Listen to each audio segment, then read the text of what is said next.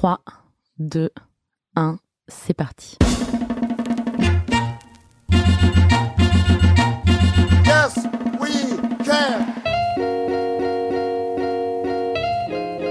Bienvenue dans Supplément d'âme, le podcast des gens engagés. I am fighting for my future. Notre maison brûle Je ne veux plus me mentir. et nous regardons ailleurs. We cannot sit Nous ne hope pourrons that pas everything dire works out for the best. que nous ne savions pas. We all know that it takes more than one to win this que Nous ne fight. savions pas. Nous avons tous du potentiel, quasi infini. We really can change the world. Should not doubt. Florent Manelli, c'est un homme de 30 ans qui dédie sa vie à deux causes qui le touchent de très près. La cause LGBT+, et la crise environnementale. Florent, c'est un hypersensible, un humaniste, un activiste, un dessinateur, un auteur, un conférencier, un chroniqueur, et j'en passe. Bref, il a pas mal de cordes à son arc, comme on dit. Florent a cette capacité assez rare d'être à la fois extrêmement créatif, mais aussi très ordonné qui l'a grandement aidé dans la création et l'écriture de son livre 40 LGBT+, qui ont changé le monde, qu'il a illustré lui-même. Son cheminement est loin d'avoir toujours été simple quand on gay dans une famille méditerranéenne et quand on évolue pendant des années dans un milieu très normé, la route est forcément plus sinueuse. Mais comme bon nombre de mes invités, Florent a su transmuter sa colère et faire de ses épreuves un moteur, une force et une source de meilleure compréhension de lui-même. Bonjour Florent Manelli Bonjour, Bienvenue, je suis ravie de te rencontrer, d'être avec toi aujourd'hui euh, pour euh, t'interviewer. merci de m'avoir fait cette euh, invitation. On va commencer par le début. Est-ce que tu veux bien revenir sur ton enfance et me raconter un peu ta vie? Ouais, bien sûr. Euh, alors, je suis né à Perpignan, dans le sud de la France.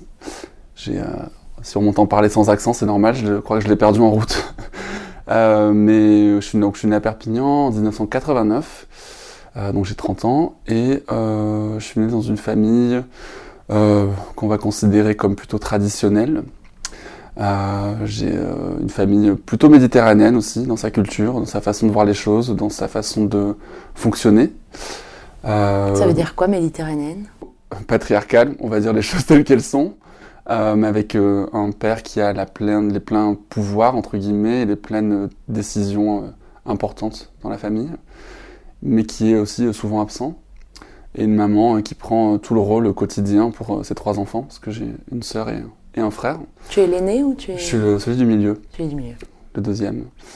Euh, et euh, étrangement, je me suis toujours senti un petit peu euh, mal à l'aise avec ce fonctionnement-là, avec un équilibre qui pour moi était uniquement porté par ma mère et en même temps une présence masculine que je trouvais très disparate et parfois euh, trop présente sans que je l'ai décidé.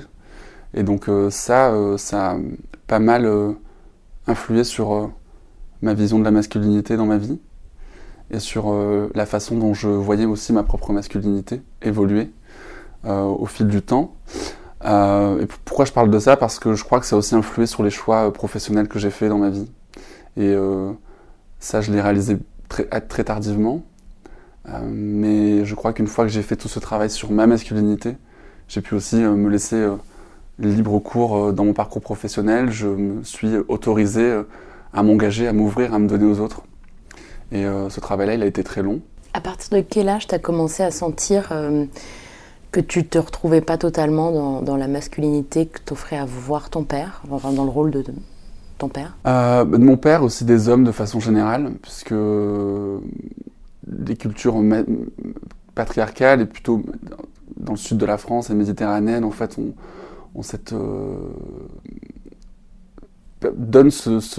cette présence de l'homme qui, est très, euh, qui est très, euh, très stéréotypée, très machiste, très, euh, euh, très imposante, qui peut faire peur. euh, et dans lequel en fait tout ce système-là autour euh, accepte en fait cette omniprésence masculine.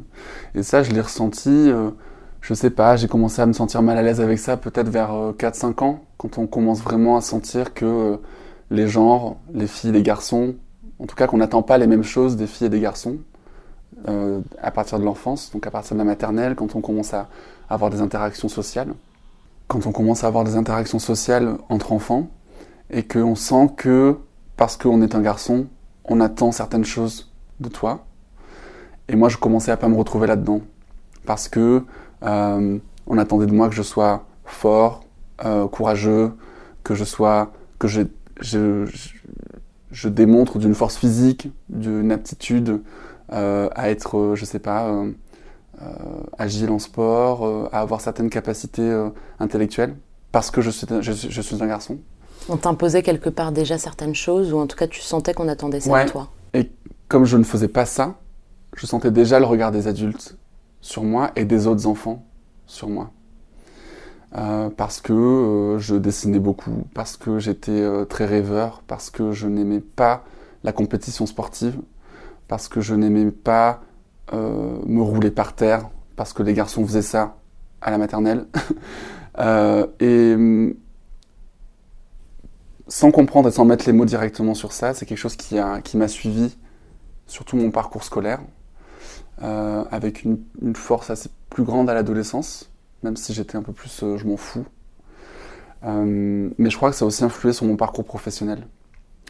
Et parce que du coup, en sentant que le regard des adultes et des autres sur ce qu'ils attendaient de moi en tant qu'homme et petit garçon n'était pas celui auquel je répondais, j'ai tout fait dans ma vie pour être un bon petit soldat, pour ne pas décevoir, pour bien travailler à l'école, pour avoir de très bonnes notes, être le meilleur et être très exigeant avec moi-même.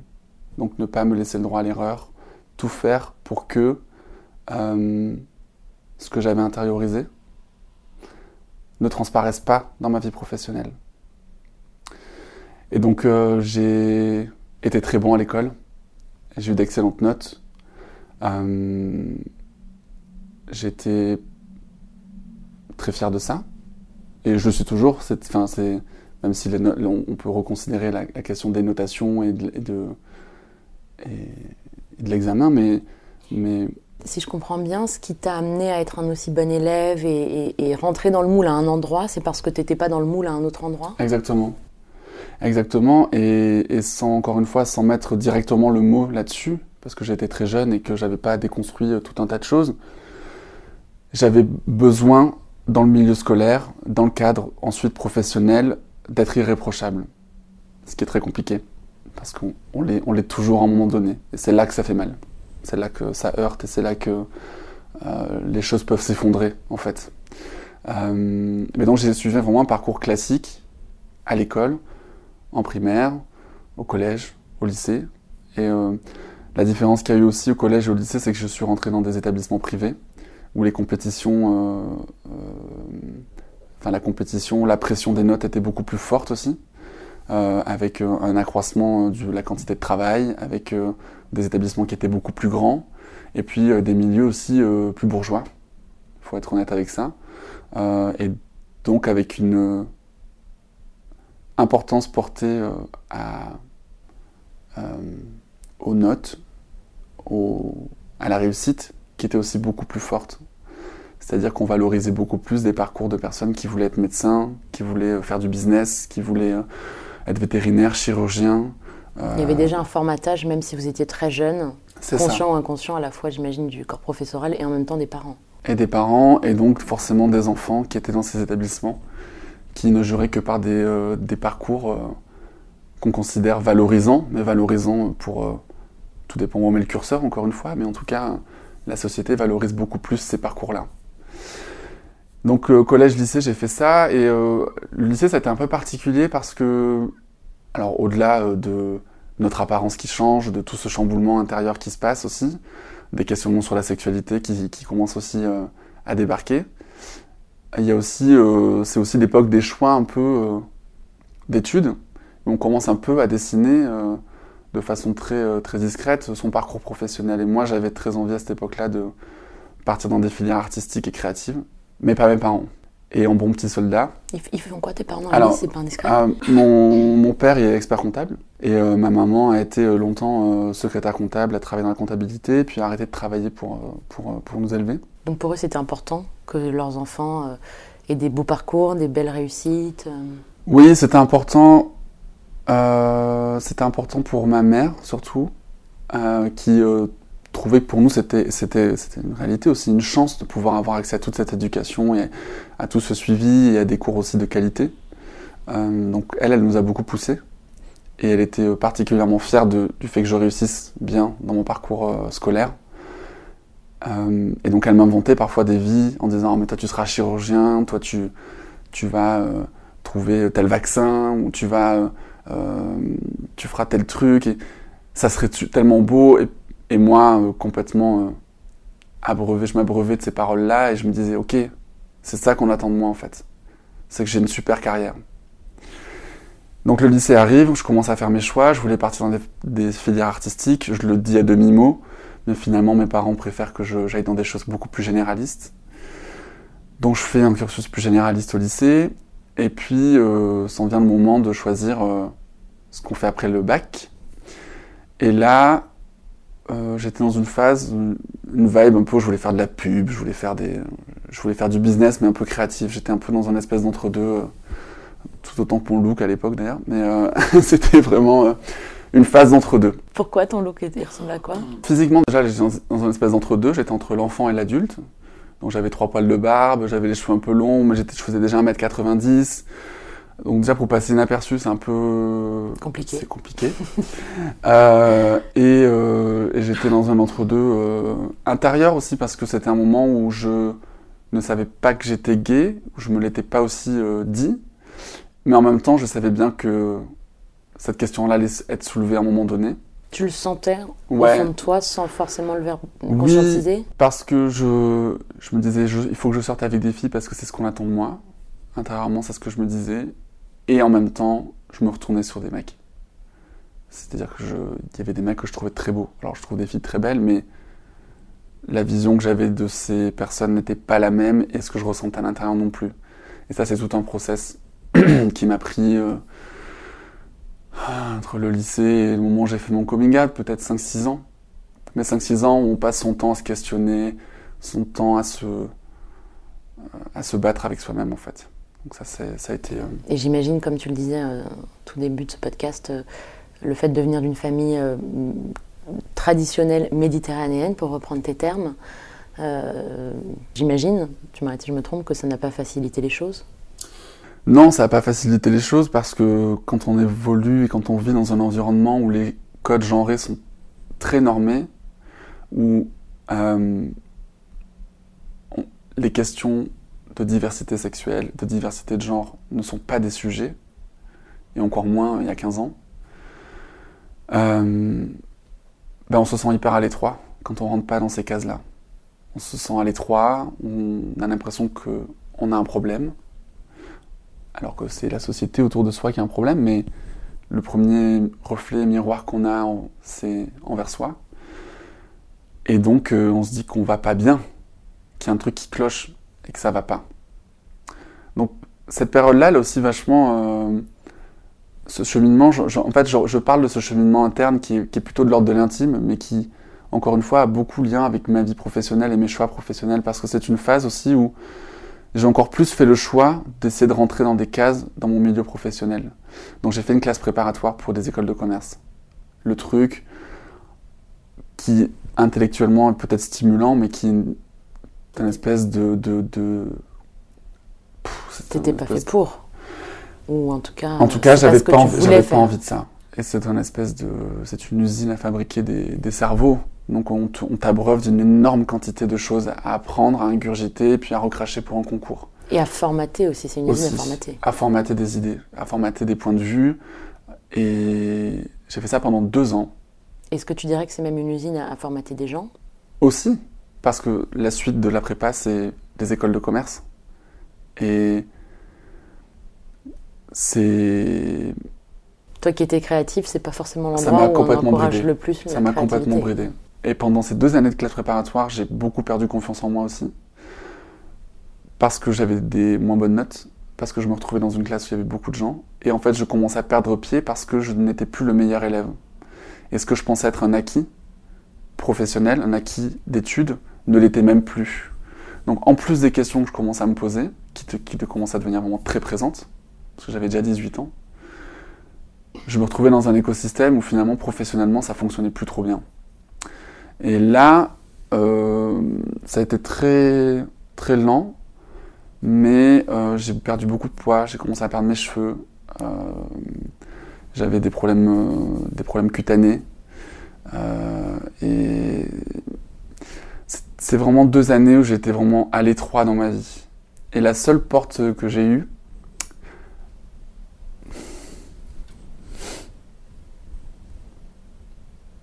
c'est très bizarre de... Pardon.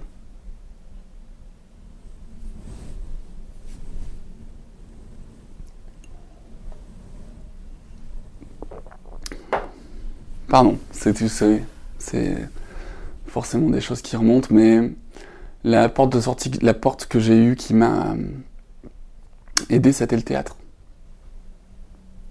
J'en ai fait pendant dix ans, euh, dans une compagnie que j'ai adorée, qui m'a aussi euh, vu grandir, qui m'a aussi vu évoluer et changer. Et de mes 9 ans à mes 20 ans, j'ai été dans cette compagnie qui a été Tu étais 9 ans, donc tu avais commencé Ouais. à 9 ans. ça a été une soupape en fait. Ça a été une soupape euh, euh, libératrice, une soupape euh, de créativité. Euh, Salvatrice aussi. très salvatrice. Et euh, ça me donnait en fait chaque semaine l'énergie pour. alors affronter, c'est peut-être un très grand mot, mais pour me préparer à ce qui allait se passer dans la semaine. Et j'ai pris énormément de plaisir à être dans cette compagnie, à suivre ses cours. Et je remercierai jamais assez euh, mon prof, Laurent, qui a été, euh, qui a été euh, euh, de très bons conseils et qui a été aussi surtout quelqu'un qui m'a euh, ouais, qui m'a accompagné pendant ces dix ans. C'était à Perpignan? Ouais, à Perpignan. En plus, il t'a vu grandir?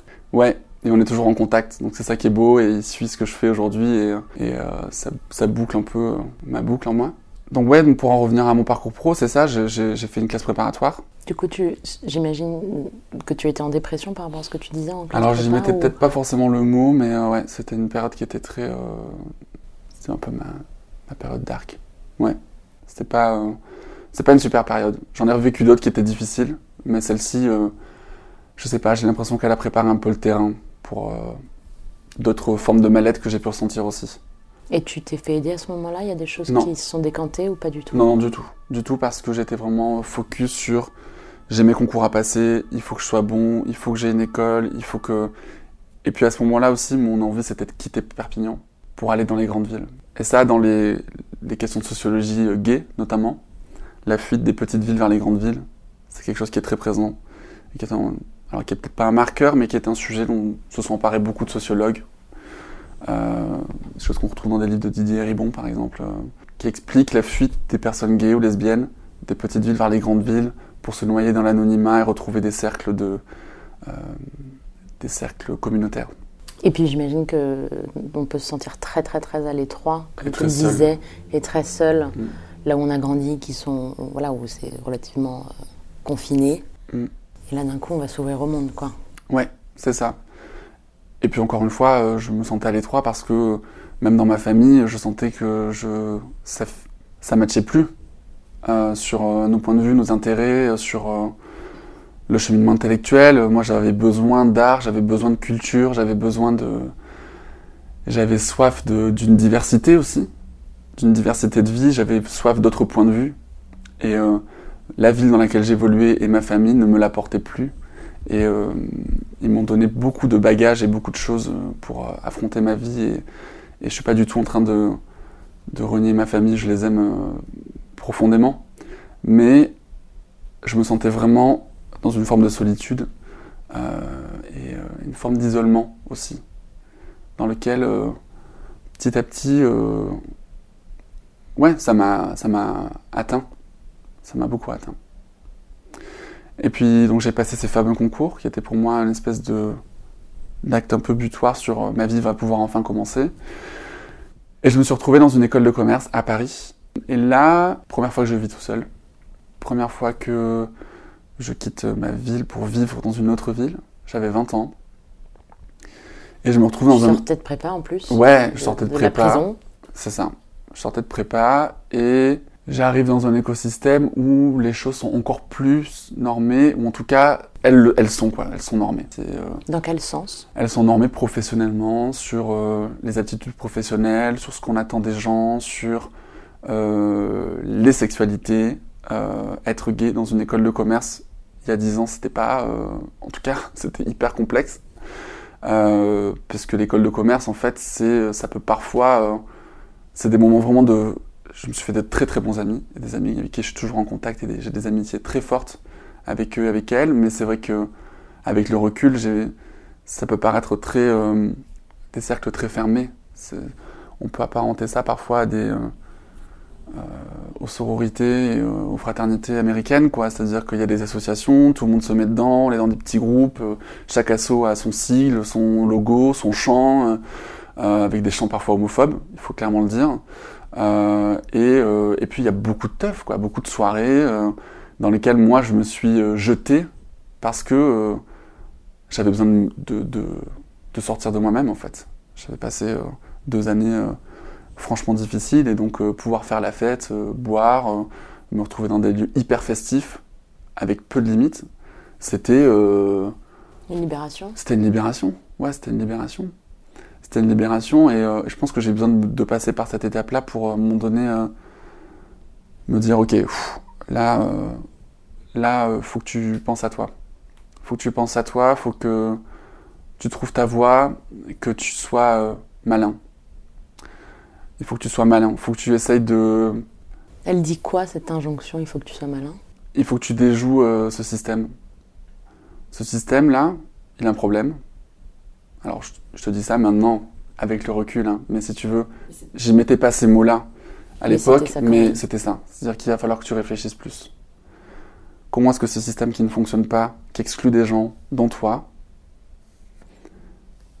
comment est-ce que tu vas pouvoir te faire ta place avec ce que tu es euh, dans ce système? La première étape pour moi, c'était le coming out, que j'ai fait à 21 ans Auprès de. auprès de mes amis et de ma famille. Euh, Avec, j'imagine, toutes les peurs que ça te fait comprendre. ouais, et puis aussi le soulagement surtout. Le soulagement parce que quand on veut être un bon petit soldat, comme je le disais, quand on veut euh, bien rentrer dans les cases, quand on veut répondre aux attentes des autres avant de répondre aux siennes, euh, on, se, on se torture beaucoup parce que sa sexualité n'est pas un choix, n'est pas quelque chose que l'on décide, est quelque chose de complètement intérieur. C'est un cheminement interne, c'est ce que l'on est soi-même. Et se battre contre ça, c'est se nier soi-même et se battre contre soi. Donc c'est une douleur atroce. Donc là, cette case-là, j'avais envie de la faire exploser.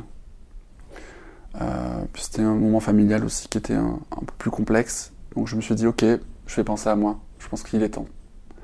Donc à 21 ans, j'ai fait mon coming out à mes amis. Qui a été. Alors ce qui était drôle, c'est que au fur et à mesure, je le disais à mes amis, je pleurais beaucoup au début, puis beaucoup moins à la fin. Et, même moi, je commençais à, à, me sentir à l'aise avec, euh, avec ça. Mais j'ai fait un coming out que je dirais un peu timide, parce que j'étais encore dans une forme d'homophobie intériorisée, où je me disais, je leur disais, parfois je disais, tu sais, je suis gay, mais je changerai pas, et c'est pas pour autant que je vais aller à la Gay Pride. Comme si pour moi c'était un espèce de marqueur hyper, euh, oh, waouh, hyper euh, transgressif d'aller euh, à la marche des fiertés. Et je voulais encore me rattacher à cette norme en fait. Leur dire, hey, je suis gay, mais je, fais quand même partie de cette norme. Je fais quand même partie de votre cercle. Parce que j'avais peur d'être exclu.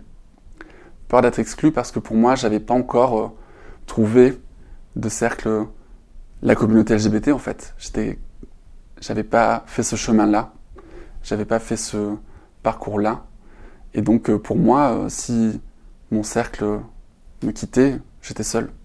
Donc euh, c'était un coming out un peu timide, mais un coming out qui m'a commencé aussi, qui m'a permis aussi d'avoir des histoires d'amour, de vivre ma vie et de me dire ok, cool, c'est pas mal d'être soi-même un peu, c'est pas mal. Et tes parents, ils ont réagi comment?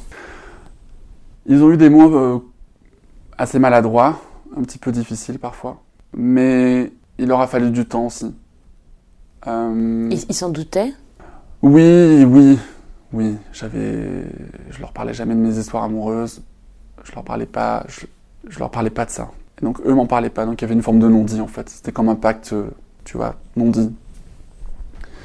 Donc j'avais pas, j'avais pas ces, ces- ces échanges-là avec eux. Et encore une fois, eux, ils étaient vraiment, ils sont toujours en fait dans ce moule très hétéronormatif, euh, dans une culture méditerranéenne où, où en fait l'hétérosexualité est la norme et autour de ça euh, gravitent des sexualités.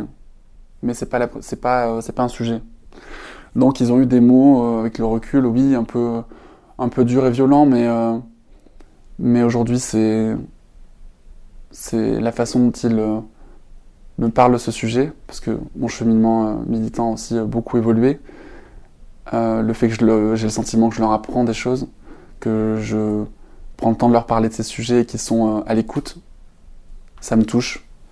Et euh, ça me rend heureux de savoir que mes parents, à plus de 50 ans, 60 ans, sont dans une forme d'apprentissage et que bah, leurs enfants peuvent aussi leur apprendre des trucs. Donc ça, je trouve ça top. Donc ça, c'est ce qui s'est passé ces dernières années, C'est j'imagine ça. encore maintenant. C'est ce qui s'est passé ces dernières années, c'est c'est ce qui se passe encore aujourd'hui, puisque euh, pour en revenir à l'école de commerce, voilà, j'ai fait, j'ai fait mes, mes trois années plus une année de césure où j'ai fait beaucoup de stages. Euh, j'ai évolué dans des milieux culturels parce que du coup, je m'étais dit, ok, je suis dans une école qui cherche à faire faire du business aux gens, mais moi, ma passion, c'est l'art, c'est la création. Donc, ben, qu'est-ce que je vais faire? Je vais trouver un master qui propose euh, le business de la création. Donc euh, le marketing des industries de la création. Et en fait, le master s'est ouvert euh, deux ans avant que je, je passe mon master, donc c'était parfait. Et donc on avait des cours sur euh, les industries du parfum, la culture, le musée, les médias, euh, euh, le luxe, la mode, euh, donc euh, tout un, panel de sujets que je trouvais euh, que je trouve toujours passionnant et beau, même s'il y avait toute une notion business et marketing, mais que je trouvais aussi hyper intéressante. Et euh, puis j'ai fait beaucoup de stages à ce moment-là, et donc j'ai évolué dans des milieux, dans des festivals, dans des maisons d'édition, dans euh, euh, des milieux où euh, les questions gays ne sont même pas des sujets, c'est-à-dire que c'était euh, C'est un non-sujet. complètement ok. Et, et- et j'ai fait un stage, je me souviens, dans un festival où tous les mecs étaient gays, et genre, je me suis dit, j'avais 22 ans, et quand je suis arrivé là, je me suis dit, waouh, trop cool. Je vais être moi-même à 1000%. Et c'était un super stage. Bon, Peut-être pas tous les mecs étaient gays, mais en tout cas, on était trois mecs gays. Et hum, puis donc j'ai fait euh, mes mois de master, et puis euh, il fallait que je fasse un stage à l'étranger à ce moment-là. Alors je cherche, c'est un peu la panique, etc. Et, euh, et j'envoie plein de candidatures spontanées. Et une à la Cinémathèque québécoise de Montréal, qui me répond positivement, qui me dit Ah, super, on va fêter les 50 ans de la Cinémathèque, on a besoin d'un stagiaire, pas payé, qui peut venir, euh, et qui pourrait nous aider pour euh, monter des projets, euh, des projets vidéo, organiser l'événement, etc. Je dis Waouh, super, génial, c'est une super institution et j'y vais. Donc là, je me mets à chercher une coloc, je cherche sur plein de trucs, je suis à deux doigts d'accepter une coloc, mais je tombe sur un super endroit, un loft incroyable, de 400 mètres carrés, en plein cœur de Montréal. Donc là, une certaine Elena me propose de passer un Skype. Et donc c'est drôle que je parle d'Elena parce qu'elle est là cette semaine. Et donc c'est... Elle est dans le salon avec nous. Elle est dans le salon avec nous. C'est très bizarre. Elle vient de Montréal cette semaine et il se trouve qu'on enregistre le podcast. Coucou Donc, Elena. elle- Je vais parler de toi, Elena. Ne se sens pas gênée. Mais donc là, on, on- on parle avec Elena, on fait un Skype. Puis euh, que tu étais encore en France et tu Ouais. étais en train de chercher à J'étais encore en France. Puis comme je suis un bon petit soldat, je faisais vraiment bien les trucs, j'essayais de je m'organisais, tableur Excel, blablabla, tout un, un arsenal d'organisation, que j'ai toujours d'ailleurs. Mais euh, donc là, on fait un Skype et puis euh, Elena, c'est vraiment genre le ces rencontres-là où tu sens rapidement que euh, il y, a, y a un feeling, il peut se passer quelque chose. Et là, donc je j'avais une piste pour une autre coloc, donc je dis non. J'ai bien fait parce qu'avec le recul, le quartier était pas cool du tout. C'était genre hyper loin. Et donc, euh, je passe un entretien avec une autre coloc, ça se passe bien. Je crois qu'elle me voulait pas. Elena insiste pour que je vienne. Et donc, il se trouve que quelques semaines après, euh, je débarque à Montréal euh, en plein mois de février par moins 12, moins 13, avec une doudoune et puis plein d'affaires. Ressenti moins 50 pour euh, quelqu'un de Perpignan? Ouais, aussi. Genre, je sais que le truc qui m'avait choqué, c'était que je sentais mes poils de nez gelés quand je suis arrivé. Donc ça, c'était un truc que j'avais dit à tous mes potes. J'ai mes poils de nez qui gèlent à Montréal. Et, et en fait, ce qui était particulier, c'est que quand je suis arrivé à Montréal, j'étais, euh, c'était la fin d'un cycle, la fin d'un cycle d'études, la fin aussi de, C'était la dernière année de ton école? Ouais, la fin d'un cycle aussi euh, intérieur. Euh, j'avais fait mon coming out, j'avais extériorisé pas mal de choses, mais je crois pas qu'on puisse sortir indemne de plusieurs années de, alors peut-être pas de dépression, mais de moments très durs, de down, de combats internes, de sentiments d'exclusion, de d'isolement, et qu'on puisse juste très rapidement switcher et, euh, être euh, ouvert sur le monde et juste euh, briller. Je suis pas sûr. Et donc c'est une période où j'ai été très mal. J'ai commencé à être très mal. Je pense peut-être l'hiver, le fait d'être loin de ma famille, le fait de me retrouver dans un écosystème où je, je- j'avais tout à apprendre et à réapprendre, donc plus aucun repère. Donc j'ai commencé ce stage et en fait le moment où j'ai commencé à me sentir pas bien, c'est là que ben, Elena est entrée dans ma vie. Et euh, je parle vraiment de ça comme une rencontre amoureuse. Mais c'est un peu ça parce que Elena est artiste et hyper décomplexée sur les sujets liés à l'art parce que bah, elle s'est fait sa carrière toute seule, elle a étudié là-dedans, elle a, elle a cassé des portes pour euh, se faire une place. Et le truc dont j'étais incapable, incapable. En tout cas à l'époque j'étais vraiment incapable et euh, donc cette période-là qui était un peu, un peu, sombre, où Elena est en fait arrivée. euh, Ouais, c'est ça. On a commencé un soir à parler d'art, de création, d'une forme de liberté de création qui est assez propre à Montréal aussi, où il y a peut-être moins de jugement sur les formes de création, sur le fait que tout le monde peut créer, exposer, montrer son travail, et c'est intéressant. Il y a quelque chose à étudier. Donc ça décomplexe pas mal aussi sur ses aptitudes à créer.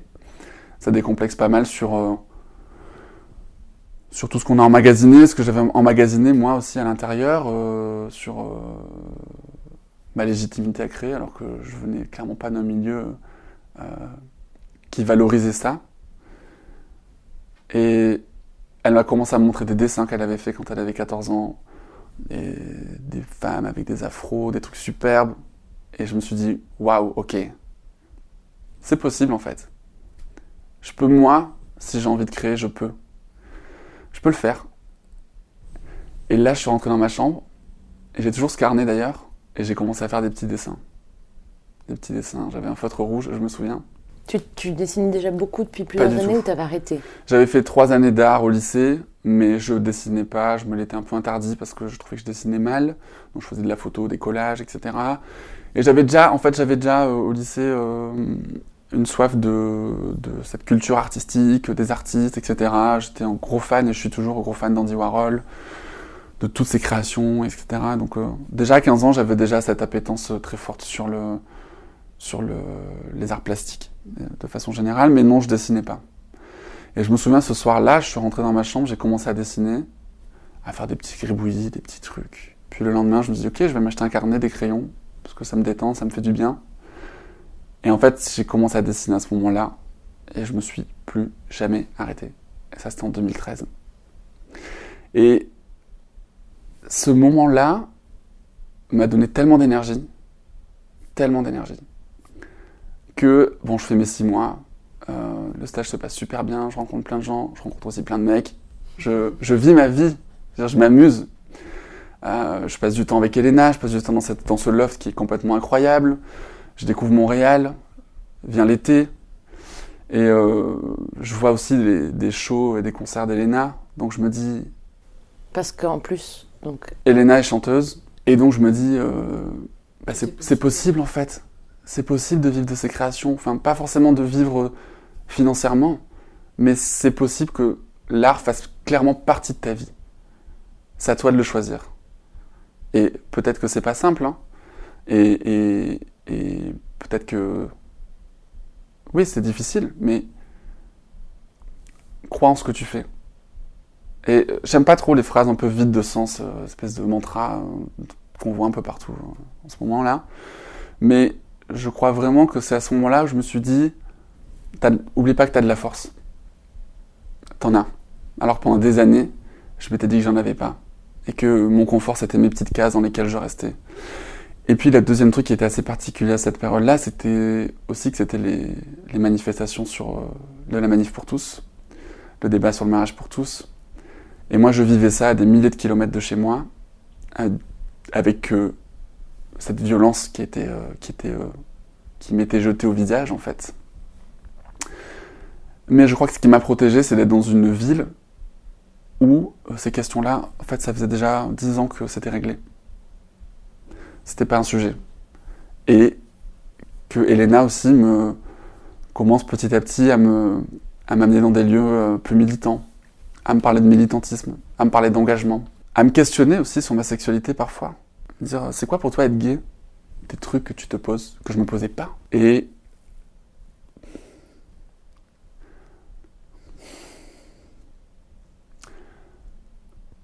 vais pleurer aussi. hein.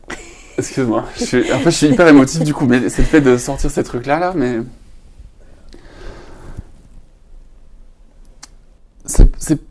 Pour moi ce podcast il est important parce que c'est pas... On parle souvent du pro et du travail, mais tout ça n'est qu'un tout mélangé avec tout notre parcours intérieur. Donc c'est... C'est fait de rencontres et c'est fait de gens qui peuvent clairement changer ta vie. Et quand tu m'as envoyé les questions au départ sur... euh, est-ce qu'il y a eu des déclics? Est-ce qu'il y a eu des événements? Est-ce qu'il y a eu des personnes? Et tu m'as cité trois, quatre choses. Et il y avait Léna, quand j'ai lu ça à côté de moi, je me dit, mais en fait, toi, t'es dans les... tous ces mots-là. T'es la personne, l'événement, le... C'est en fait euh, cette espèce de... Un peu comme dans un flipper où la boule descend, puis t'as cette espèce de ping en bas qui, t'envoie, qui te renvoie là-haut. Bah voilà, Elena, c'est un petit peu ma barre de flipper, si on veut.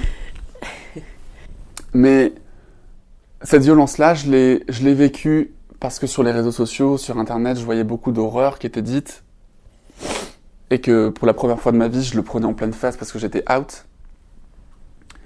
Mais l'écosystème et l'environnement dans lequel j'étais m'a beaucoup protégé. Et donc à la fin de ces six mois, euh, c'est très bizarre de dire ça, mais j'ai fait une exposition dans le loft dans lequel j'habitais. C'était un peu le projet qu'Elena et moi on a monté, parce qu'on était toujours en train de faire plein de plans, de se raconter plein de trucs, d'essayer de porter des projets à deux, de, de, ouais, de se stimuler créativement. Et euh, donc on avait la chance d'avoir un grand appartement, et donc ma fête de départ en quelque sorte, c'était cette exposition qui s'appelait la Loft Meet Ender. Et donc euh, Elena a chanté, Namia elle a chanté, parce qu'on avait une petite scène avec des baffles, on avait toute une sono, on avait fait des installations avec des cordes, on avait vraiment habillé tout le loft de C'était une vraie expo, c'était pas juste une. C'est ça, c'était un quoi. 5 à 7, un dimanche. Euh, une, colo- une coloc avait fait des muffins, un autre avait préparé euh, tous les jus, j'avais un autre coloc qui faisait des photos. Et c'était beau parce que je m'étais créé une famille en fait.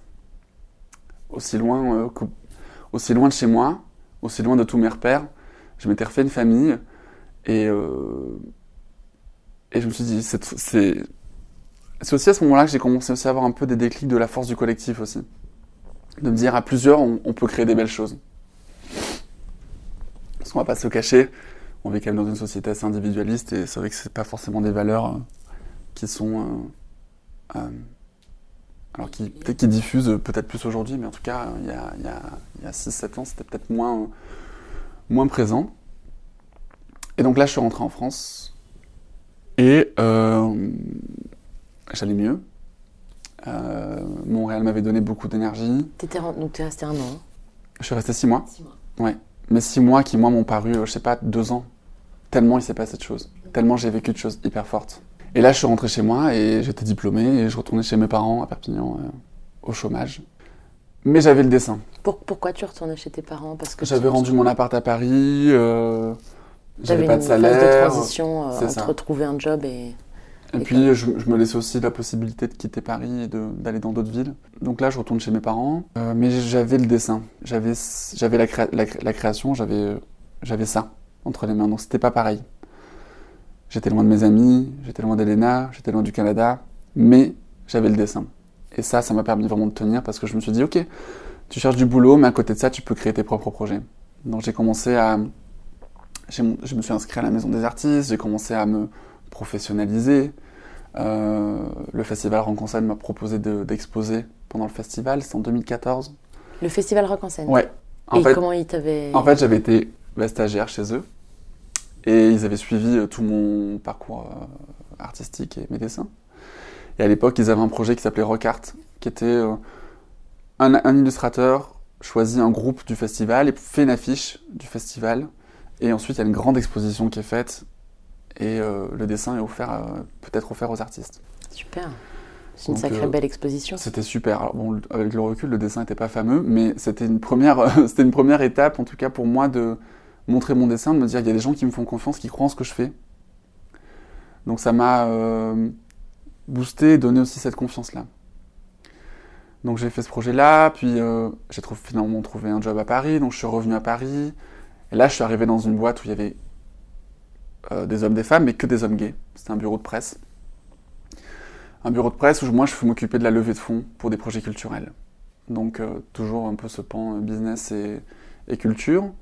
Ça s'est fait un peu comme ça, c'est pas...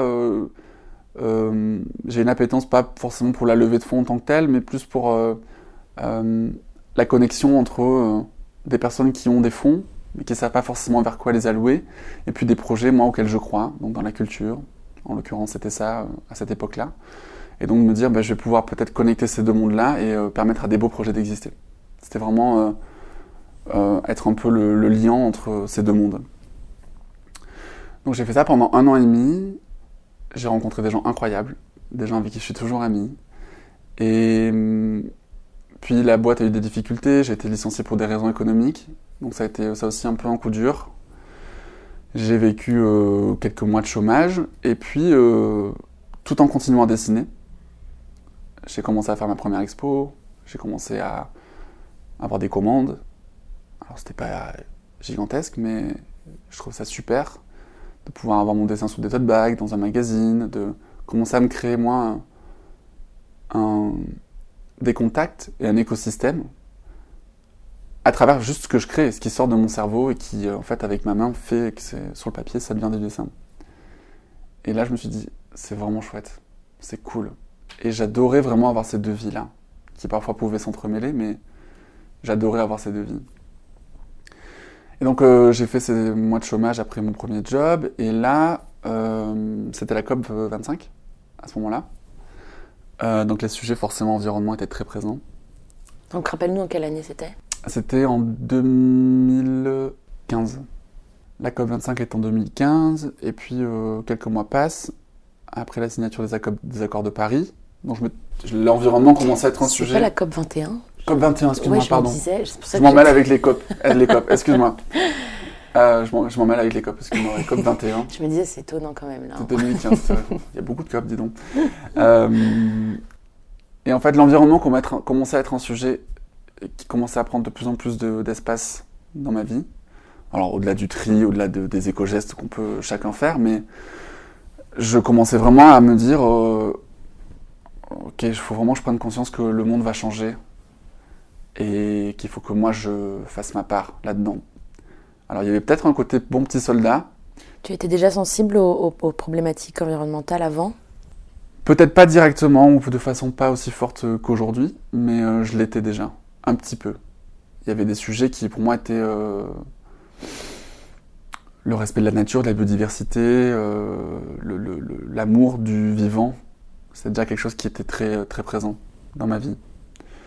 Euh, parce que je trouve la nature belle, tout simplement. Et donc c'est peut-être un goût esthétique aussi, en grande partie. Et puis au début où je dessinais, je le fais toujours un peu, je dessinais beaucoup de végétaux. J'étais vraiment dans quelque chose de très végétal, beaucoup d'aquarelles. Je faisais beaucoup de, de- de dessins autour de ça. Donc dans mon dessin, en fait, déjà, je commençais à, à avoir une, une appétence pour ces sujets. Et j'ai eu une offre, euh, j'ai vu une offre d'emploi pour euh, une ONG environnementale pour faire de la com et de la levée de fonds. Et donc j'ai postulé. Et en deux semaines, c'était fait. Et en deux semaines, j'étais là. C'est quelle, ONG. euh, quelle ONG La Fondation Good Planet, À laquelle tu travailles encore? Dans laquelle je travaille encore. Ça fait 4 ans. Et, qui est la- l'association de Yann Arthus Bertrand. Donc ça aussi, ça a été quelque chose, la rencontre avec Yann, parce que c'est un grand monsieur. Et, euh, et donc euh, j'arrive dans cet endroit, et là, je, c'est énormément d'infos, euh, un univers que je découvre aussi, parce que moi, je n'avais euh, pas été bénévole sur du long terme, ou je n'avais jamais travaillé dans une ONG. Donc c'est tout un nouveau écosystème, un nouveau langage à apprendre, et dans lequel je me sens bien. Dans lequel je me sens bien parce que je me dis, je me dis, tes compétences, tu peux les mettre à profit d'une cause à laquelle tu crois. Ce que tu sais faire, ce que tu vas apprendre, ton métier peut être un métier qui peut être pour l'intérêt du l'intérêt commun, l'intérêt de tous. Et c'est un endroit dans lequel j'ai été énormément stimulé, dans lequel je suis très stimulé intellectuellement, et dans lequel j'ai aussi vu en 4 ans les sujets changer, les choses devenir peut-être plus radicales, vues avec d'autres points de vue, et puis certains sujets s'entremêler aussi, puisque quand on parle d'environnement, on parle aussi de conditions humaines, on parle d'humain, on parle de vivant, on parle de solidarité, on parle d'humanisme. Et donc beaucoup de sujets euh, peuvent rentrer dans ce chapeau, et qui donc euh, fait que les sujets sont vastes, euh, riches. Et, donc ouais, je suis arrivé dans, ce, dans cette fondation et ça a été ouais, un espèce de petit électrochoc. Je me suis dit, en fait, on peut faire plein de choses quand on est à plusieurs. Les ONG peuvent vraiment changer les choses, peuvent mobiliser, peuvent agir, peuvent sensibiliser. Et on a besoin de l'effort de tout le monde, mais si les ONG peuvent être des euh, formes de lanceurs d'alerte, des espèces de précurseurs sur ces sujets, eh ben, je me sens prêt à le faire. Je me sens prêt à le faire. Donc j'ai, ça fait voilà, ans que je suis là-bas et donc euh, c'est un compromis euh, hyper apaisant pour moi parce que c'est un travail qui est salarié, mais qui en même temps me permet d'être dans une dans un travail que je considère comme étant du travail militant engagé. Donc en étant payé pour... Ouais, c'est un peu bizarre de dire ça parce que... Parce que ça reste mon travail. Mais en même temps, c'est un travail dans lequel je me sens engagé. Et je sais que je travaille euh, parce que les sujets dont je, dont je parle et sur lesquels je bosse, j'y crois à fond. Et que euh, c'est sans aucun jugement de valeur, vraiment, mais je ne suis pas en train de nourrir le grand capital de vendre des trucs, de euh, voilà, je suis je, je suis pas dans une production matérielle de quelque chose qui va avoir un impact sur la planète. Euh, je suis pas dans, mais je suis là pour accompagner les gens et pour qu'ils comprennent aussi qu'on peut tous faire notre part, qu'on peut tous agir, qu'il y a plein de façons simples ou parfois plus complexes de diminuer son impact sur l'environnement et puis euh, euh ouais, de parler de ces sujets. Donc ça a été aussi un peu mon premier, euh, mon premier Aujourd'hui, tu fais quoi au sein de, cette fondation? Je m'occupe de la levée de fonds, des partenariats. Donc je fais de la levée de fonds pour des projets environnementaux et solidaires. Donc encore une fois, je connecte des mondes qui n'ont pas forcément grand-chose à voir, euh, mais qui souhaitent soutenir des projets, avec des projets que nous on a, qu'on soutient, qu'on a envie de mener. Et euh, le but c'est de les faire éclore et de les faire vivre. Et tu veux bien nous reparler de la Fondation Good Planet, de ce qu'elle fait pour les gens qui ne connaîtraient pas?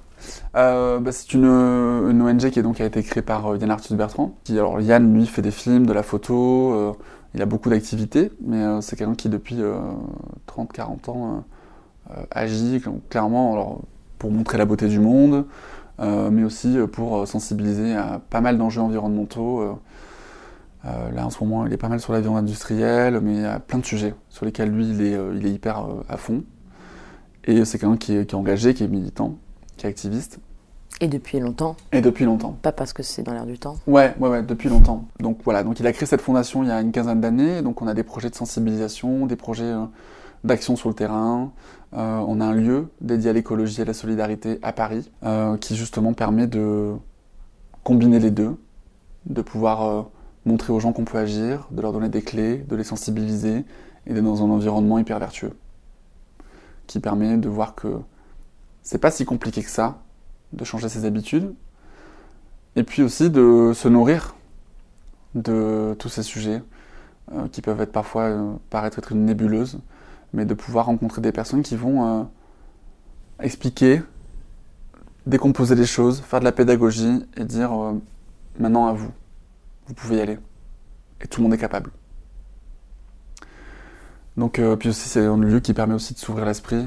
C'est dans un parc de 3 hectares et demi, c'est un endroit qui est assez euh, incroyable. C'est là qu'est notre siège aussi, qu'on travaille.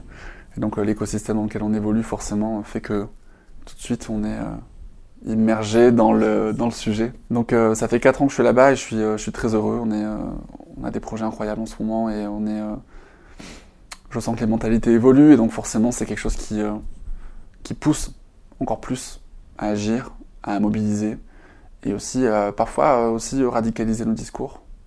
Ça c'est un truc avec lequel je suis beaucoup plus à l'aise aujourd'hui, dans mon travail et dans ma vie personnelle aussi.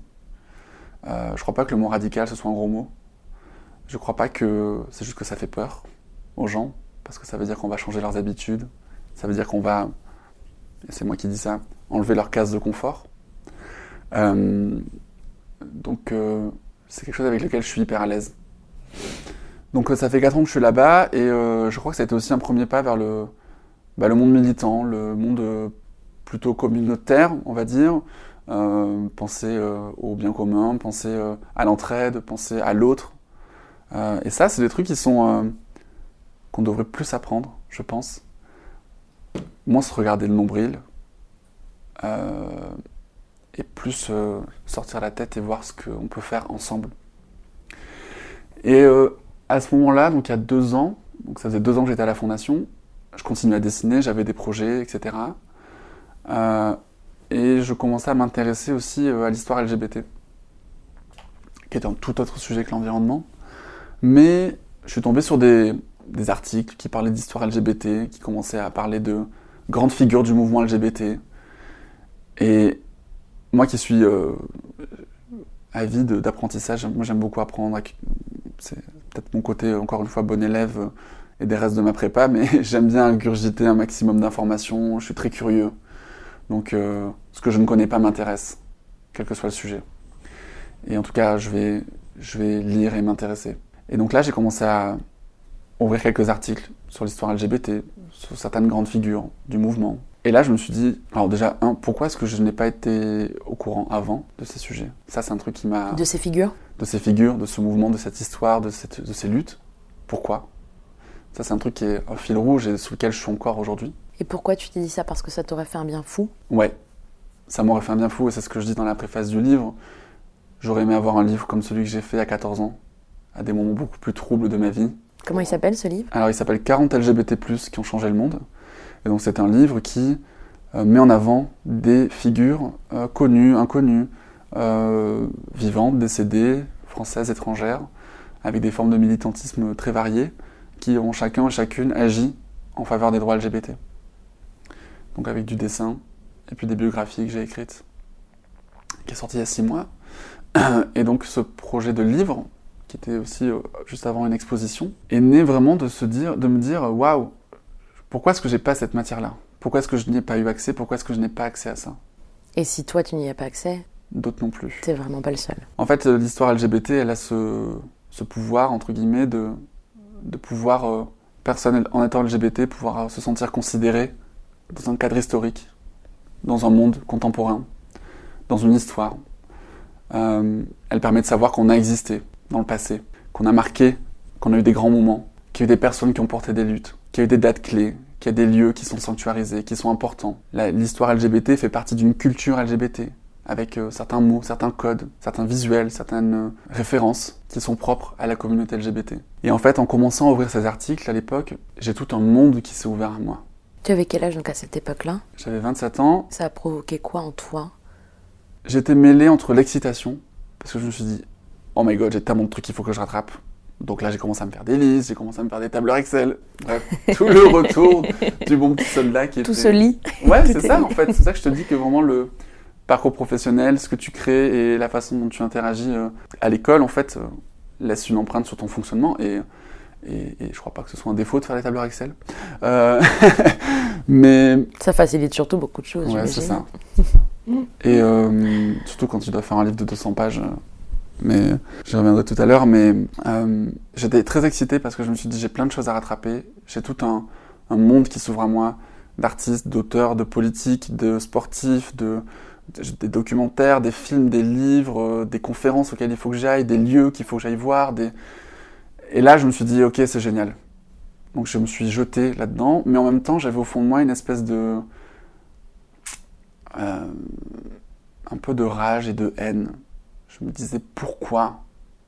Pourquoi est-ce que j'ai dû attendre 27 ans pour réaliser ça? Tu vois? Et je te dis ça, j'ai presque les larmes aux yeux parce que je me dis, fuck, putain, comment est-ce qu'on peut nier l'existence de personnes, les effacer, euh, leur confisquer une histoire, leur confisquer un vécu Comment est-ce que nos institutions sont OK et à l'aise avec ça? Et je parle des personnes LGBT, mais il y a le même sujet pour d'autres communautés, pour les personnes noires, pour les... Ces sujets-là sont, je trouve, tellement importants. Comment est-ce qu'on peut se dire vivre dans une société où on va effacer l'histoire de communautés entières? Et ce cheminement-là, euh, il me hante un peu aujourd'hui, il m'obsède.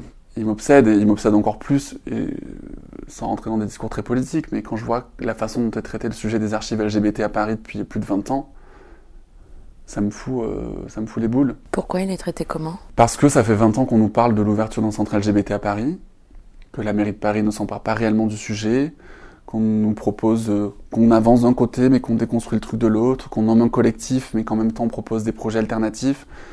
Et c'est un espèce d'embrouillamini euh, voilà, qui fait que la communauté LGBT s'organise euh, euh, de son côté, mais euh, n'a pas les moyens nécessaires, financiers, humains et organisationnels pour faire quelque chose qui soit avoir des archives qui soient consultables, qui puissent être transmises, diffusées, sur lesquelles on puisse communiquer et avoir des espaces dans lesquels on, on puisse consulter ces archives. Donc je suis, je suis frustré aussi. Je suis frustré. Et hum, quand j'ai découvert du coup tous ces, tous ces gens-là, quand j'ai découvert qu'il y avait, euh, il existait dans certains pays un mois de l'histoire LGBT, en Angleterre, aux États-Unis, je me suis dit, je peux pas rester euh, sans rien faire. Et ça faisait deux ans que j'étais dans une ONG, donc je, Tu savais Peut-être que ça m'a ça m'a aussi vachement stimulé et donné la force de pouvoir faire ce projet-là. Donc j'ai je me suis dit OK, je vais faire quelque chose. Donc je vais trouver des portraits, je vais essayer de me consulter euh, des choses sur internet que je vais trouver, je vais essayer de rentrer en contact avec certaines personnes et donc j'ai commencé par poster 20 portraits sur mon compte Instagram. Que donc c'est toi qui les fais. Hein. Ouais, j'ai fait dessines. 20 portraits, j'ai dessiné 20 portraits que j'ai postés sur mon compte Instagram euh, pendant le mois de l'histoire LGBT euh, anglais, donc au mois de février. Non, non, excuse-moi, américain, donc c'était au mois d'octobre. Octobre 2017. Et puis le projet, euh, bon, vit un peu sur Instagram et je me dis j'ai envie d'aller plus loin en fait. Je, ça me fait chier de m'arrêter à ça. Donc j'ai envie de le proposer sous forme d'exposition. Et j'avais déjà l'idée de me dire je vais peut-être en faire un livre un jour. On me propose d'exposer à la mairie du 14e au mois de juin 2018. Et le festival Rock en scène, encore une fois, euh, quand je dis qu'on arrive à se créer aussi des connexions, des gens qui nous ressemblent et qui nous soutiennent sur le long terme, le festival a exposé ses portraits, qui étaient au nombre de 20, dans le cadre du festival. Un festival de musique rock, où ces sujets sont sont pas les sujets principaux. Enfin, le, public n'est même pas là pour ça. Et euh, ils avaient invité des assos, dont le Refuge, euh, qui est une asso qui, euh, accueille des personnes LGBT qui sont mis à la porte par leur famille. Et donc les portraits étaient exposés, mis en vente au profit du refuge. Donc je me confrontais aussi, moi, au public. C'est-à-dire que j'organisais des petites visites tous les jours à 17h auprès d'un public qui était pas du tout là pour ça, mais qui, qui posait des questions, qui s'intéressait, etc. Et moi, au fur et à mesure aussi, mon bagage sur ces sujets commençait à vraiment devenir plus euh, important. Et euh, à ce moment-là, j'ai aussi lancé une campagne sur Ulule, j'ai aussi euh, pour, mon bouquin. J'ai trouvé un éditeur. Et donc là, la machine a commencé à s'enclencher. Et pendant plus d'un an, j'ai bossé sur ce bouquin qui s'appelle 40 LGBT+, qui ont changé le monde, qui a été une aventure folle. Folle parce que j'ai cumulé ça avec mon boulot. Et ils ont été hyper, euh, compréhensifs, ils ont été hyper euh, curieux, ils m'ont beaucoup soutenu euh, sur ce projet-là. Parce que ça doit prendre un temps fou. Ça prend du temps et puis euh, euh, la fondation était aussi un peu mon test aussi sur certains sujets. Mes amis, ma famille, pour savoir jusqu'à quel curseur et quel niveau de connaissance ils avaient. Et puis c'est aussi une période quand j'ai fait mon livre. Alors pas non, j'aurais pu, j'aurais vraiment pu. Qui a fait en telle année? Alors, qui connaît En quelle année t'es créé Act Up Paris? Euh, Non, non, mais c'est ça. J'ai. C'était aussi un peu mon curseur aussi, parce que j'avais envie que le livre soit euh, pour tout le monde, pour des personnes qui, sont LGBT, mais aussi celles qui ne le sont pas, et qui ont envie de, de connaître euh, même si c'est pas une encyclopédie et c'est pas un truc. euh, mais voilà, de pouvoir avoir une première approche de ces sujets. C'était une sacrée aventure, et puis euh, euh, durant toute la création, et même un peu avant, mon discours commençait déjà à être un peu plus politique, plus radical, plus, euh, Assumé. plus assumé. Euh, et je commençais à me sentir, je me sentais bien dans ce discours-là parce que je me disais, je me sentais vraiment en cohérence avec moi-même et, Et à ta place et à ma place. Et donc me dire qu'il a fallu plus de 27 ans pour me retrouver à ma place, je me dis waouh, ça a été long, mais maintenant j'y suis, allez-y, sortez-moi de là. Mais je, je- je vais rester à ma place. Et je m'y sens bien. Et je Ça me veut dire quoi, sortez-moi de là? Ben, ça veut dire essayer de m'empêcher de faire ce que je veux faire, mais vous n'y arriverez pas. Et en fait, je crois que là où l'activisme euh, donne cette force-là, c'est que c'est un truc qui est tellement viscéral, tellement à l'intérieur de nous, que toutes les choses autour peuvent essayer de se mettre contre vous. Vos convictions, elles sont ce qu'elles sont. Et vous êtes en béton, et vous êtes en bloc à l'intérieur. Et tout ce qui peut venir autour, s'agréger à ce bloc de béton, ben, ça ne fait que renforcer ce bloc. Et ça ne fait que faire grandir cette chose-là. Et je dis ça sans agressivité, sans forme de.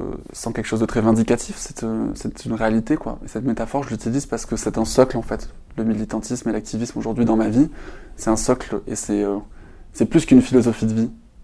Ça va au-delà. Ça fait partie de ma vie, de tous mes raisonnements et de ce que je suis. Donc, euh, quand ce livre est sorti, j'étais très anxieux. J'appréhendais beaucoup euh, les retours. J'appréhendais beaucoup euh, les retours du milieu militant, les retours des personnes qui sont pas militantes. Je me dis est-ce que je me sens légitime, est-ce que ça va plaire, est-ce que blablabla. Toute une forme de questions qui sont hyper, euh, qui m'ont pas mal hanté, mais assez rapidement les gens m'ont soutenu et ont commencé à m'envoyer des messages sur Instagram. Merci pour ce que tu as fait. Merci. Euh, je suis content de découvrir tout ça. Je vais l'offrir à ma fille. Des gens qui venaient me voir en dédicace. Ben voilà, en fait, mon fils est trans et du coup, je sais pas trop comment parler de ces sujets-là. Et je me dis que peut-être euh, votre livre, ça peut être euh, une toute petite porte d'entrée. Et évidemment, moi, quand on me dit ça. Je, je dis écoutez, moi, avec toute la modestie que j'ai, prenez ce livre si vous le souhaitez, mais j'espère sincèrement que ça pourra, euh, je sais pas, déclencher quelque chose ou créer du lien et vous permettre de, débloquer quelque chose ou de parler. Euh, j'espère sincèrement. Et si ça peut faire ce travail-là, mais même pour une personne, je, me dirais que le job est fait. Et donc ces rencontres-là aussi que j'ai faites euh, en dédicace, lors d'expositions, de rencontres autour du livre, de moments de discussion, ça m'a conforté dans la nécessité d'avoir des ouvrages comme le mien, mais il y en a d'autres aussi, d'être visible, d'être fier, de dire non, de se soulever contre un ordre établi, contre des normes qui sont étouffantes, contre des règles, parce que derrière toutes ces normes, toutes ces règles, euh, toutes ces choses qui sont très normées, il y a juste des gens qui veulent vivre, qui veulent être libres d'être ce qu'elles sont. Et qui souffrent énormément quand elles ne peuvent pas. Oui, et qui, euh, et qui passent par des process. Pour moi, le coming out, c'est un process. Mais je n'aurais pas eu à faire de coming out si, euh, si je vivais dans une société qui euh, ne mettait pas l'hétérosexualité le centre, comme étant le centre de tout. Donc pour moi, déjà, juste le fait de faire un coming out, je dis pas que c'est pas nécessaire et chacun passe par les étapes par lesquelles il ou elle doit passer. Mais euh, je trouve que c'est une forme de, violence qu'on s'inflige aussi. Aucun hétéro ne fait de coming out. Aucune personne cisgenre fait de coming out. Et là où je voulais en venir, c'est que je me suis dit, ce livre, ça a été un, un parcours aussi pour moi, qui m'a permis d'être, qui m'a permis d'être plus à l'aise dans mes bottes, dans mon parcours militant, sur ces sujets, d'être plus à l'aise, et de me dire, euh, moi, cette force que j'ai eue, que certaines personnes m'ont donnée dans mon parcours, comme Elena, comme euh, des personnes de la fondation,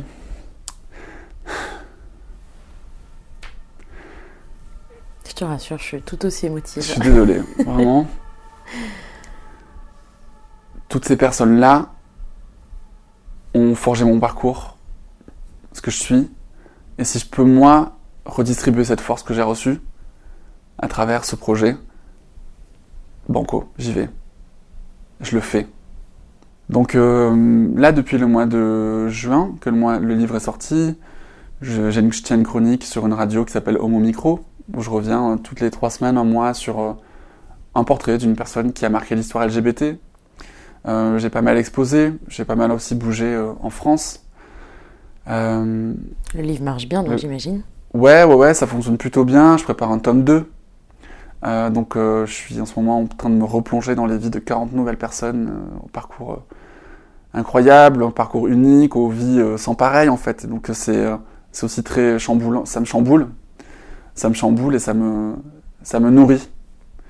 Et à côté de ça, ouais, je suis constamment en train de me documenter, de lire, de, de me nourrir de toute la culture LGBT que j'ai à rattraper et qui transpire partout finalement. Et je me sens euh, heureux à ma place. Euh, ouais, je me sens à ma place. Et je sais pas si c'est très cliché de dire ça, mais de dire que j'ai 30 ans, que je me sens à ma place, mais je crois que j'arrive dans une étape de ma vie où euh, tout ce que j'ai vécu avant, dans ma vie personnelle, dans mon parcours professionnel, ont été nécessaires pour me faire vivre ce que je vis aujourd'hui et pour me permettre d'embrasser toute la diversité des personnes que je rencontre, des lieux dans lesquels je, je vais, euh, et de me dire euh, fuck, juste les gens sont beaux, aimons-les tels qu'ils sont, et arrêtons euh, de nous juger, arrêtons de nous infliger des choses pour essayer de rentrer dans ces fameuses cases. Respectons euh, ce que sont les gens en fait, et parlons de respect. Est-ce que ce que tu essayes de dire aussi, c'est que tu es arrivé à une étape de ta vie où tu arrives à comprendre, à donner un sens à toutes les difficultés que tu as pu vivre, à tous les obstacles, et à te Mm. dire, c'était hyper dur, mais j'ai réussi, ou en tout cas, euh, ouais, j'ai réussi à, tr- à- à transformer ça en quelque chose au final de très beau et qui aujourd'hui m'épanouit?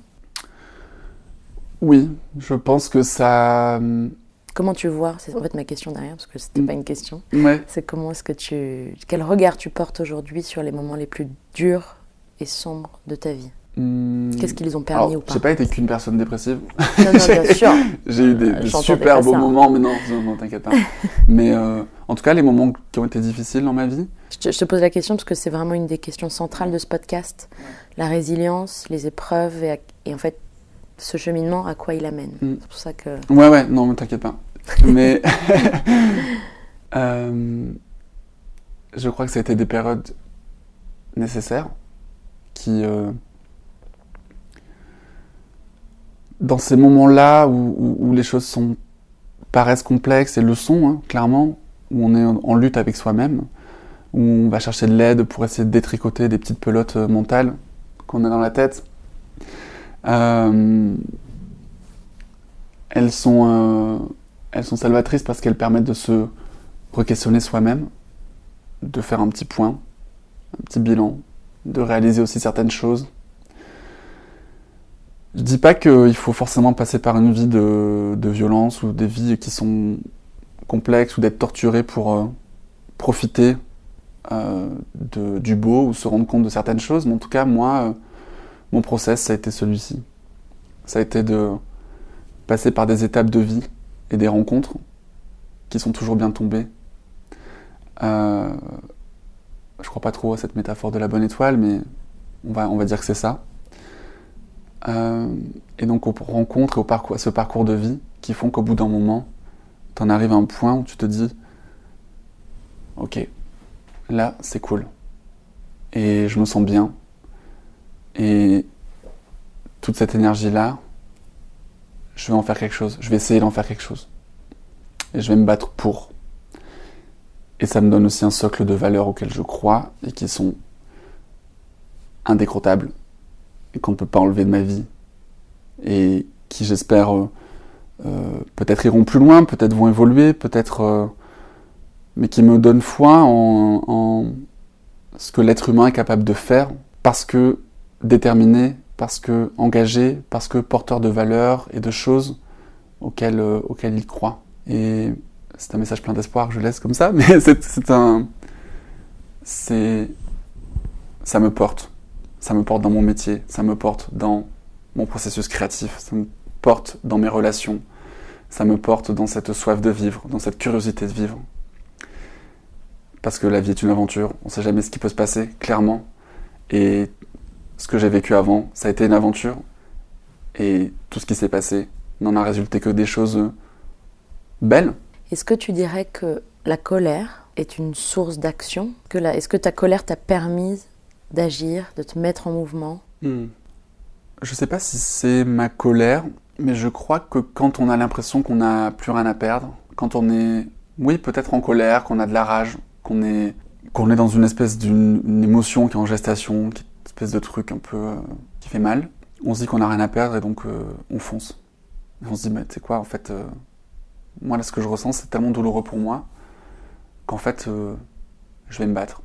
Et on retrouve ça pas mal dans des on retrouve pas mal ce, discours-là dans des personnes militantes. Dans les mouvements LGBT, par exemple, les premières personnes qui ont manifesté contre la police pendant les émeutes de Stonewall sont des femmes trans racisées, travailleuses du sexe. Pourquoi? Parce que ce sont des personnes qui n'avaient plus rien à perdre et qui étaient tellement déjà exclues de pas mal de sphères de la société que finalement, ben, elles avaient rien d'autre à perdre que de se battre. Elles n'avaient rien à perdre. Et je crois que quand on pousse les gens dans des formes de retranchement, quand on les exclut sans arrêt, quand on ne le- leur laisse pas d'autre choix que de se rebeller, que de manifester, que de euh, se soulever, là on touche à quelque chose qui est de l'ordre de l'intérieur de chacun. Et toute lutte est très, extrêmement différente et la cause de choses très différentes. Mais pour moi, dès que je vois une forme de violence pendant des émeutes ou des manifestations, forcément, il y a des espèces de flashs comme ça qui me viennent, des photos, des images, où je me dis en fait les gens qui font ça, c'est pas par plaisir de manifester, de se confronter à de la police, mais c'est qu'ils n'ont plus le choix et que la violence qu'ils manifestent est peut-être aussi forte que celle qu'ils vivent au quotidien. Je suis pas sûr qu'on lance des, des- des cailloux sur, le- sur des policiers ou qu'on aille manifester Par en pleine rue par plaisir. Je, on peut le faire pour démontrer un acte militant, etc. Mais si on le fait parce que clairement on, on, on croit aux idées qui sont véhiculées par ces, par ces mouvements. Donc je crois que la colère peut être à l'origine de, de, de soulèvements. Elle peut être aussi à l'origine de moments fédérateurs. On se dit, euh, à plusieurs on va être plus fort. Donc on va créer des collectifs, des mouvements, des associations. Donc je crois pas que la colère soit un truc complètement néfaste. Euh, et elle peut être salvatrice, d'une certaine façon. Est-ce qu'il y a des, des personnes euh, qui ont donc euh, changé l'histoire LGBT+, dont tu voudrais nous parler, que tu as dessiné et, et dont tu as parlé dans ton livre? Il y en a plein.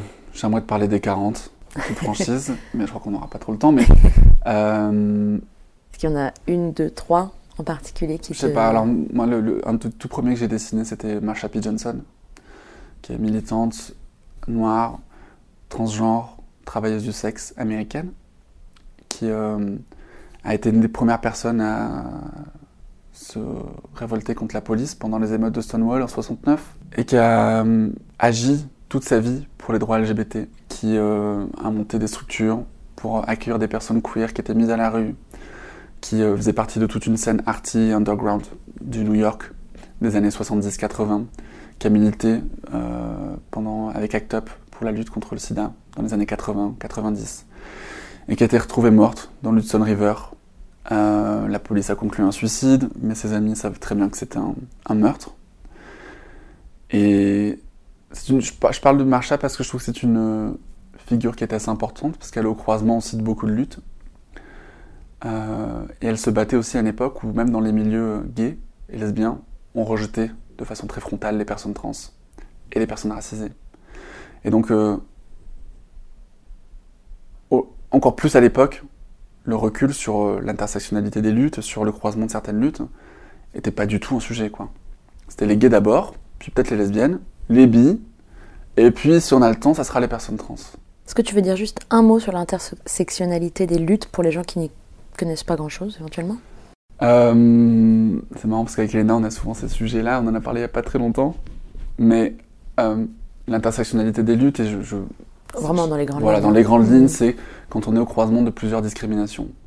Euh, donc pour le coup, euh, euh, dans le cas de Marsha P. Johnson, ben, elle était trans, racisée, et puis euh, du coup voilà, donc euh, c'était euh, une travailleuse du sexe. Donc c'était pas des personnes que les personnes, des personnes gays voulaient voir dans leur euh, dans leur groupement, voulaient voir dans leurs manifestations, parce qu'ils trouvaient aussi pas mal que Pourquoi ouais. ça entachait l'image du mouvement gay et qu'ils avaient déjà eu tellement de mal à exister Donc il y avait des de combats à rejets. mener. Ouais.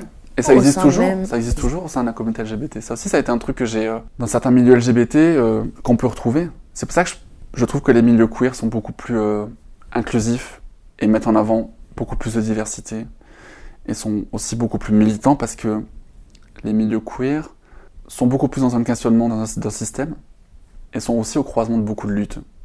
Des luttes féministes, des luttes antiracistes, des luttes environnementales. Et moi le mot qui vient c'est pour moi c'est peut-être voilà mais c'est humaniste. C'est qu'en fait ça englobe euh, Ouais, même si les luttes queer au départ, le, le cheminement c'est vraiment de questionner les normes de genre, questionner les normes liées à la sexualité. Qu'est-ce qui nous construit euh, en tant qu'hétéro, en tant que personne cisgenre, en tant que... Et balayer aussi un peu ces frontières qui sont très marquées, LGBT, hétéro, blablabla. Voir, voir ces choses-là de façon beaucoup plus large. Et puis c'est être LGBT aussi de façon plus radicale.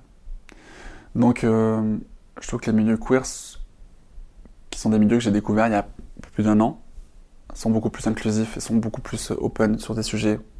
L'accueil des migrants, par exemple, euh, les luttes contre les discriminations, les luttes euh, Ouais, c'est pour ça que je disais humaniste, c'est parce que pour Ouais. moi humaniste ça veut dire ça englobe tout en fait. liées aux droits humains. Voilà.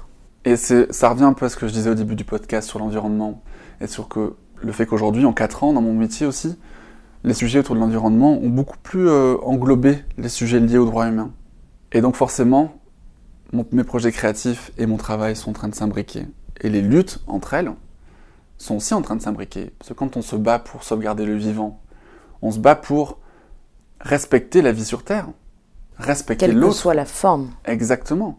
Et sans aucune forme de prédominance ou de euh, pouvoir d'une espèce ou d'une personne sur une autre. Tu vois Ça va vraiment faire de l'autopromo, mais tu viens de décrire ce que j'espère véhiculer avec le podcast en englobant toutes les causes possibles et imaginables, en donnant la parole à des personnes de toutes raisons. Enfin, c'est très Mm. beau la manière dont tu le dis. Ça me parle beaucoup. Ouais, mais je, mais je trouve qu'on en, est là aujourd'hui. On en est là.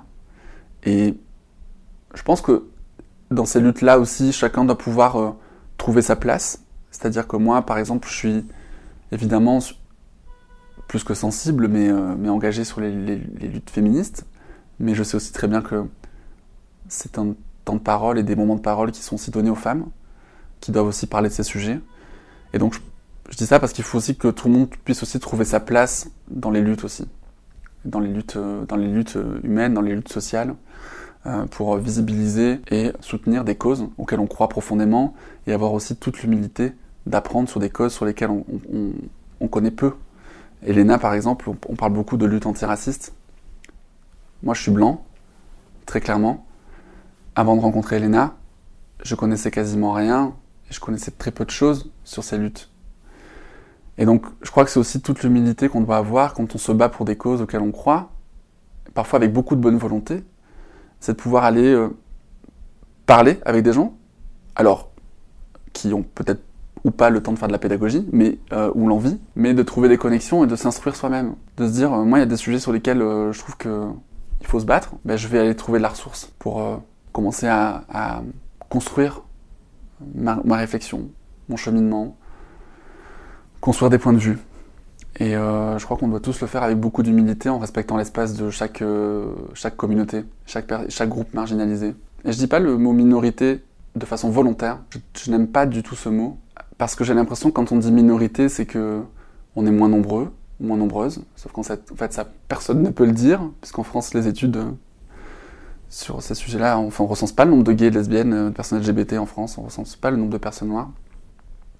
Donc ça donne l'impression qu'on est moins nombreux. Ça donne l'impression qu'on est aussi minoritaire, donc moins important que le reste de la population. Donc on doit moins s'occuper de nous, moins traiter de nos sujets. Et je préfère du coup le terme marginalisé parce que il exprime beaucoup plus le fait qu'on est plus victime d'un système, qu'on est plus, euh, on nous a mis en bordure en fait de tout euh, un système, d'institutions, de, de d'une organisation et d'une norme en fait qui euh, volontairement ne nous a pas inclus. C'est les questions de l'histoire LGBT dont je parlais tout à l'heure. C'est qu'à aucun moment dans ta livre d'histoire, en 5e, 6e, 4e, 3e, tu ne vois des questions sur les sujets LGBT Non. Voilà. Moi, j'ai découvert Marsha P. Johnson, j'avais 25 ans. J'ai découvert euh, Jean Le Bitou. Euh, j'ai découvert Didier Lestrade, j'avais 27 ans. j'ai découvert tout un tas de personnes, Sylvia Rivera, Brenda Howard, Judith Butler, enfin toute une série de personnes qui auraient été importantes pour moi bien avant, mais que j'ai découvert sur le tard. Et en ça que je trouve que ça que je, je trouve que c'est important d'utiliser les bons mots. Et donc le terme marginalisé, je trouve, convient mieux pour parler des luttes des luttes, euh, des luttes humaines. La dernière question que j'aimerais te poser aujourd'hui, c'est euh, ça ressemble à quoi? C'est un peu fort peut-être comme terme, mais un monde parfait. En fait, j'ai envie de te répondre que je n'en veux pas. Tu vois, c'est drôle que tu dis ça parce que toute ma vie, j'ai cherché à être parfait.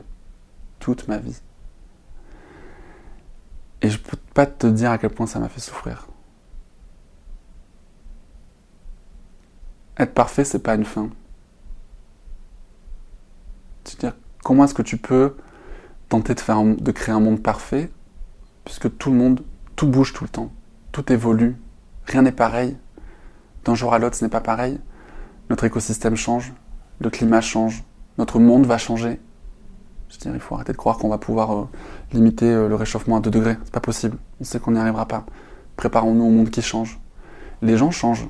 Les sociétés évoluent. Les discours évoluent. Jamais de ma vie, à, mon âge, je n'aurais pensé que les mouvements d'extrême droite commenceraient à, qu'il y aurait une résurgence des mouvements d'extrême droite partout dans le monde. Je veux dire, quand. Euh, tu vois Et je ne crois pas qu'il faille essayer de chercher de créer un monde parfait. Un monde plus solidaire, oui. Un monde où les gens s'entraident davantage, oui. Où on pense à l'autre, oui. Où on sort son nez de son téléphone pour regarder la personne en face de soi, oui. Ça commence aussi par ça, peut-être voilà, je, ne crois pas que la finalité ce soit un monde parfait. Et tous les mouvements, toutes les luttes, toutes les évolutions ont aussi, euh, les, mouvements, les luttes, les, combats de société ont, aussi beaucoup évolué et beaucoup changé. Donc, euh, ce qui peut être la définition d'un monde parfait à un moment donné ne peut ne pas l'être dix ans plus tard. Donc, clairement, ne cherchons pas un monde parfait, mais euh, ouais, soyons plus solidaires et conscientisés, conscients et à l'écoute des autres. Est-ce que tu veux bien nous rappeler le, titre de ton livre?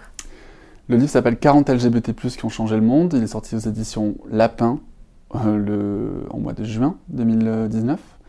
Et il est disponible un petit peu partout, euh, en ligne, sur la, librairie de mon éditeur, et puis dans certaines FNAC, boutiques, etc. Et il y a un site où on peut voir euh, tes œuvres? florentmonedi.com en toute modestie. Tu vois, je parlais de modestie tout à l'heure. J'ai un site web qui porte mon nom. C'est moi qui te demande. Ok, c'est ok. Merci beaucoup, Florent. Merci à toi.